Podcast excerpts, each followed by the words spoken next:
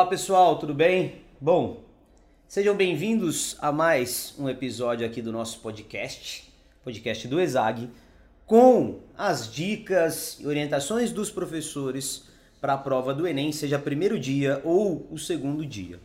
E hoje aqui está o professor Murilo, professor de gramática e interpretação de texto do ESAG da Vila Mariana, do ESAG de Higienópolis, do ESAG de São José dos Campos e do ESAG Online. Errei mais algum? Não, é isso Não, mesmo, é, né? É isso aí. Tá faltando algo? Similares. é tudo isso. Quase tudo, Quase basicamente. Faltou aí a galera de Campinas, Rio e BH. É. Né? Por enquanto. Por enquanto. Por enquanto. é. Pessoal, é, seguinte. Ano passado, ano passado, entre aspas, né? O último Enem, ele assustou muitos alunos, né? Esse é o relato deles, né, Murilo? Uhum. Com relação à prova de linguagens, assim. Então, a primeira pergunta que eu quero fazer para você é assim, o que, que o aluno, o aluno do ESAG principalmente, ele espera com relação ao nível da prova do Enem? Uhum. Bem, antes de mais nada, queria agradecer aqui ao Isaac pelo convite, a coordenação. É legal poder estar aqui falando com vocês um pouquinho antes aí da prova daquelas dicas finais. Eu acho que assim, sobre. Sim, realmente muitos alunos relataram um certo peso que eles sentiram na prova de português, mas eu acho que em se tratando de Enem, esse peso é um pouquinho relativo. Na verdade, o que eu acho que os alunos sentem é uma certa dificuldade em entender a particularidade da prova do Enem. Porque acontece, o Enem é uma prova que nos últimos anos, especialmente de 2016 para cá, conforme ela vai se ajeitando para atender as universidades públicas, ela vai se tornando uma prova mais conteudista. E os alunos têm uma velha crença equivocada de que o Enem é uma mera prova de interpretação de textos. E aí o aluno chega com uma certa estratégia na prova que é um pouco equivocada. Ele abre a prova, se benze e começa a ler. E lê, e lê, e resolve, lê e resolve. Ele tenta interpretar tudo, tudo, tudo, tudo que está ali. Sendo que nem sempre a questão está pedindo uma interpretação. O que os alunos têm que se ligar é que muitas vezes a questão pede para você fazer uma avaliação de estrutura de texto, por exemplo. Isso é só uma orientação, por exemplo. Né? Vai ter questões na prova do Enem que você vai ter um bloco de texto, um parágrafo, que o Enem só quer que você perceba em que momento do parágrafo o cara mudou de opinião. Ou por que, que em certo momento do parágrafo ele mudou de opinião. É uma mera questão de você achar uma quebra no meio do parágrafo. Começou de um jeito e terminou de outro? Começou de um jeito e terminou do mesmo? Isso não é para você interpretar, é para você ser capaz de achar ali um momento de quebra.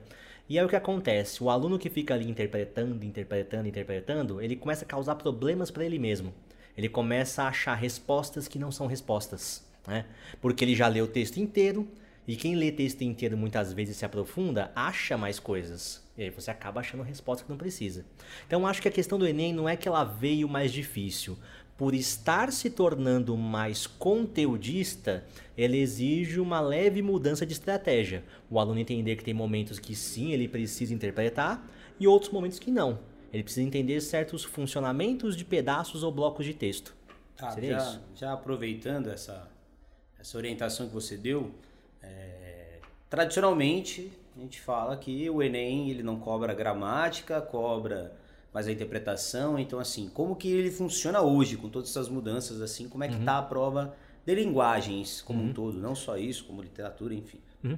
Bem, a prova de linguagens como um todo é isso, né? Se você descartar as questões de língua estrangeira, são ainda 40 questões, né? É uma das provas mais extensas ao lado de matemática. São 40 questões de português, com um projeto que se consolidou também, acho que lá em 2015 para cá e não mudou mais, que é um texto por questão. Então o aluno sabe que ele vai sentar na cadeirinha do Enem e vai ler 40 textos, entendam-se, né? Textos verbais e não verbais. Né? O que é texto verbal? O texto por escrito. E o que é o não verbal? Uma pintura, uma imagem, né? um quadrinho mudo, por exemplo, sei lá, alguma coisa seja imagem sem texto. Ou até mesmo os mistos, quadrinho com texto, é, publicidade e propaganda. Então ele vai ler 40 modelos de texto para responder 40 questões, ou seja, é um texto por questão. Isso se consolidou lá em 2015 e não mudou mais. É, além disso, isso que você perguntou, né? É uma prova mais aliás, menos gramática e mais interpretação? Em grande medida, sim. Ela é uma prova de compreensão textual. Isso não significa que não exista gramática. Eu costumo dizer para os alunos que a gramática está subjacente aos textos. E o que seria isso, né? A ideia é que a gramática está ali por baixo. E se você não domina algumas estruturas de gramática, você fica impossibilitado de resolver certas questões. Né?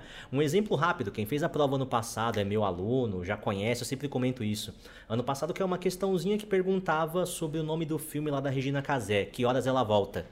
E aí o Enem afirmava que o nome desse filme é coloquial. E o Enem queria que você identificasse a resposta que explicasse o porquê que que horas ela volta é coloquial. E aí muito aluno ficou sem entender por que, a resposta dizia supressão de preposição. Bem, gente, esse rolê é um rolê um pouco mais técnico. Essa preposição que sumiu dali é um rolê mais ou menos assim. A pessoa no dia a dia fala: "Esse é o prato que mais gosto". Mas a normativa diz que esse é o prato de que mais gosto, porque quem gosta gosta de. Isso é uma coisa técnica, normativa, uhum. Mas a pessoa que fala esse é o prato que mais gosta é coloquial.